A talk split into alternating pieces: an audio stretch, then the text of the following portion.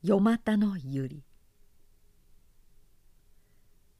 小変地は明日の朝の7時ごろヒームキャの川をお渡りになってこの町にいらっしゃるそうだ。こういう言葉が透き通った風と一緒にハームキャの城の家々に染み渡りました。みんなはまるで子供のようにいそいそしてしまいました。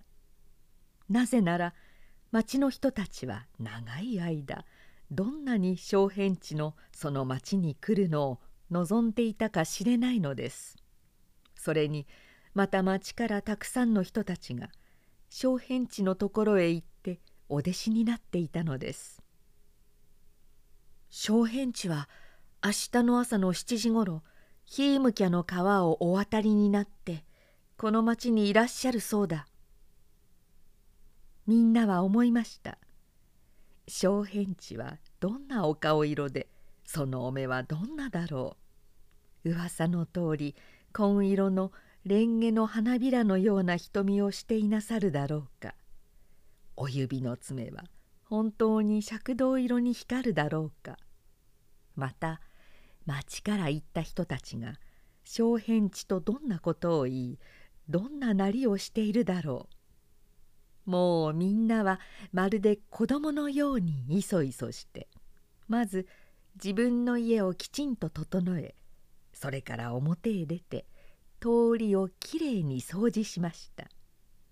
あっちの家からもこっちの家からも人が出て通りを吐いております。水がまかれ牛糞や石ころはきれいに取り除けられまた白い石英の砂がまかれました。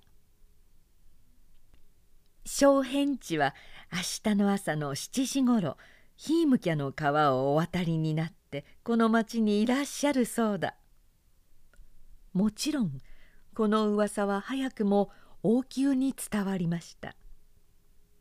申し上げます。如来小変地は明日の朝の10時ごろヒームキャの川をお渡りになってこちらへいらっしゃるそうでございます。そうか。確かにそうか。王様は我を忘れて目ので飾られた玉座をたたれました。確かにさようと存ぜられます。今朝ヒームキャの向こう岸でご説法の羽村の二人の商人が拝んで参ったと申します。そうか。それでは間違いあるまい。ああどんなにお待ちしただろうすぐ町を掃除するよう触れを出せ。申し上げます。町はもうすっかり掃除ができてございます。人民どもはもう大喜びでお触れを待たずきれいに掃除をいたしました。おお。王様はうなるようにしました。なお参ってよく粗相のないよう注意いたせ。それから千人の食事の支度を申し伝えてくれ。かしこまりました。大前職はさっきからそのご命を待ちかねてうろうろうろうろクリアの中を歩き回っております。ふうそうか。王様はしばらく考えていられました。すると次は少女だ。場外の柏林に千人の宿を作るよう工作の者へ行ってくれないか。かしこまりました。ありがたいおぼし飯でございます。工作の方の者どもはもう万一ご命令もあるかと柏林の測量に取り掛かっております。小変地のお得は風のようにみんなの胸に満ちる。明日の朝はヒームキャの川の岸までわしがお迎えに出よう。みんなにそう伝えてくれ。お前は夜明けの5時に参れ。かしこまりました。白ひげの大臣は喜んで子供のように顔を赤くして王様の前を下がりました。次の夜明けになりました。王様は帳の中で総理大臣の静かに入ってくる足音を聞いてもう起き上がっていられました。申し上げます。ただいまちょうど5時でございます。うん。わしはゆうべ一晩眠らなかった。けれども今朝わしの体は水晶のように爽やかだ。どうだろう天気は。王様は帳を出てまっすぐに立たれました。大変いい天気でございます。趣味線の南側の瑠璃もまるで透き通るように見えます。こんな日如来小変地はどんなにお立派に見えましょう。いい塩梅だ。餅は昨日の通りさっぱりしているかほいあの豚婿の渚のようでございます。時の支度はいいかもうすっかりできております。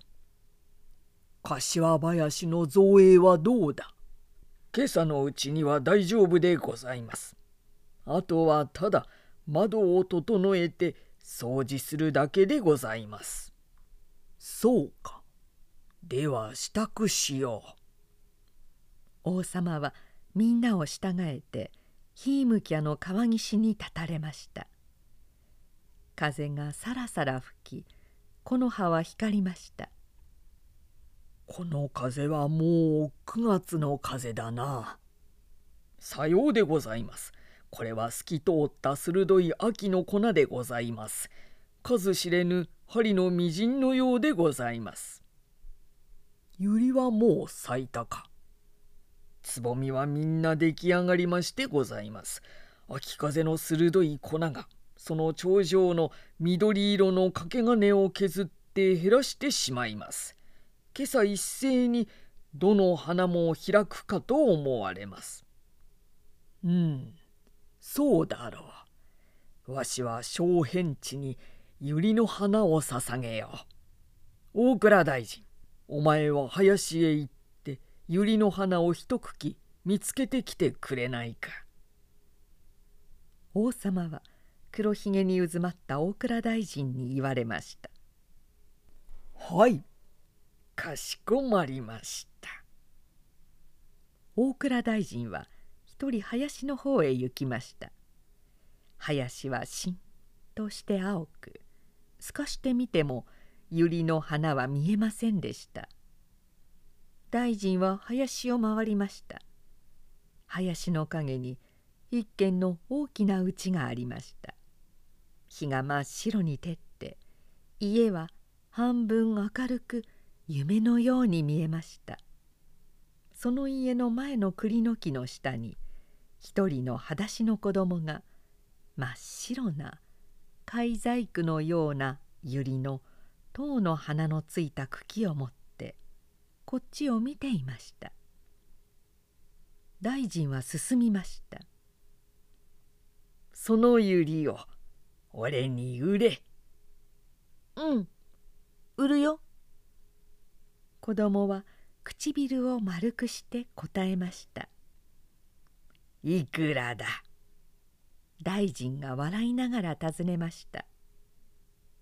十銭子供が大きな声で勢いよく言いました「十銭は高いな」大臣は本当に高いと思いながら言いました「五銭」子供がまた勢いよく答えました「五銭は高いな」大臣はまだ本当に高いと思いながら笑って言いました。一銭子供が顔を真っ赤にして叫びました。そうか。一銭それではこれでいいだろうな。大臣はルビーの首飾りを外しました。いいよ。子供は赤い石を見て喜んで叫びました。大臣は首飾りを渡して百合を手に取りました。何にするんだいその花を。子供がふと思いついたように言いました「小変地にあげるんだよ」ああそんならやらないよ。子供は首飾りを投げ出しましたどうして？僕がやろうと思ったんだい。そうか。じゃあ返そう。やるよ。そうか。大臣はまた花を手に取りました。お前はいい子だな。小変地がいらっしゃったら後についてお城へおいで。わしは大倉大臣だようん。行くよ。子供は喜んで叫びました。大臣は林を回って川の岸へ来ました。立派な百合だ。本当にありがとう。王様は百合を受け取ってそれからうやうやしくいただきました川の向こうの青い林のこっちにかすかな金色がぽっと虹のように昇るのが見えました。みんなは地にひれ伏しました。王もまた砂にひざまずきました。2億年ばかり前どこかであったことのような気がします。